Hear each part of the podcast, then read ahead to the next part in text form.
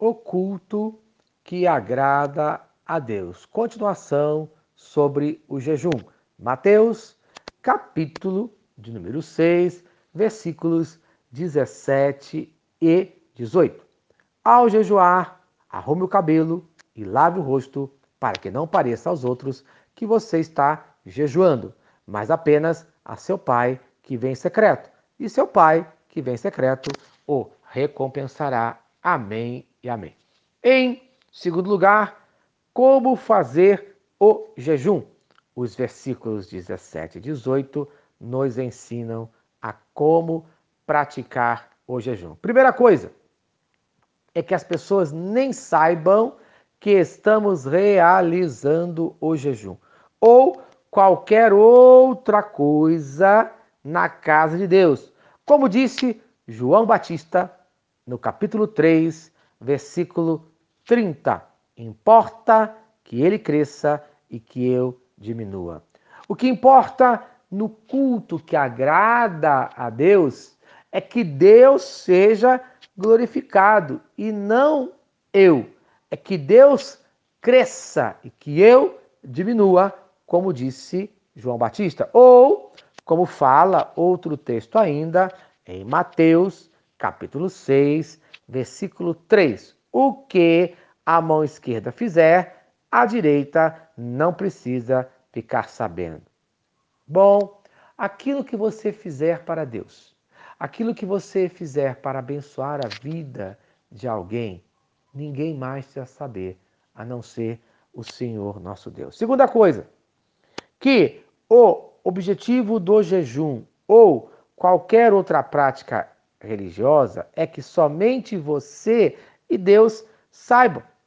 Já falamos isso. O versículo 18. Mas apenas seu pai que vê em secreto. É interessante que, em relação à oração, em Mateus capítulo 6, versículo 6, teu pai que te vê em secreto. Ele fala novamente da necessidade de ser um momento em secreto entre pai e filho. É um momento de comunhão. Por isso, o jejum deve ser sempre feito em oração, sempre feito com momentos de oração, pois fazer jejum sem oração é, na realidade, passar fome, é, na realidade, apenas uma dieta alimentar. E, finalmente, em terceiro lugar, a nossa recompensa. Versículo 18: O recompensará. Precisamos entender que não devemos realizar nada para Deus, nem para qualquer pessoa, pensando apenas na recompensa. Isso só os mercenários, os lobos fazem. Infelizmente, a casa de Deus está cheia de pessoas que agem dessa maneira. Precisamos entender também que essas bênçãos não são apenas materiais. Precisamos entender que essas bênçãos, elas são o necessário para a sua vida. Você precisa entender que as maiores bênçãos são as espirituais. São pessoas sendo salvas, pessoas sendo transformadas, libertas, livramentos acontecendo de que de outra maneira não aconteceriam. Mas quando o povo de Deus começa a jejuar e a orar com o coração sincero, Deus começa a trabalhar. Se você continuar lendo Mateus, capítulo 6, dos versículos de 16 a 34, o Senhor Jesus falará dos tesouros, demonstrando que não podemos seguir a Deus apenas pelos tesouros terrenos, e sim pelos tesouros do céu. E o jejum é um dos meios de alcançarmos os tesouros do céu. No nome de Jesus. Amém.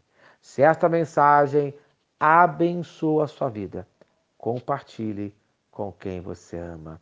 Vamos orar, Pai querido Deus de amor. Ajude a cada um de nós, no dia de hoje, a realizarmos um jejum agradável a Ti, a fazer um jejum que leve a uma comunhão maior, que leve, em primeiro lugar, a transformação da minha vida, no nome de Jesus. Amém e amém. Eu sou o pastor Eloy, sou pastor da Primeira Igreja Batista em São Miguel Paulista, localizada na rua Arlindo Colasso, número 85, no centro de São Miguel Paulista, São Paulo. E lembre-se, Deus no controle sempre.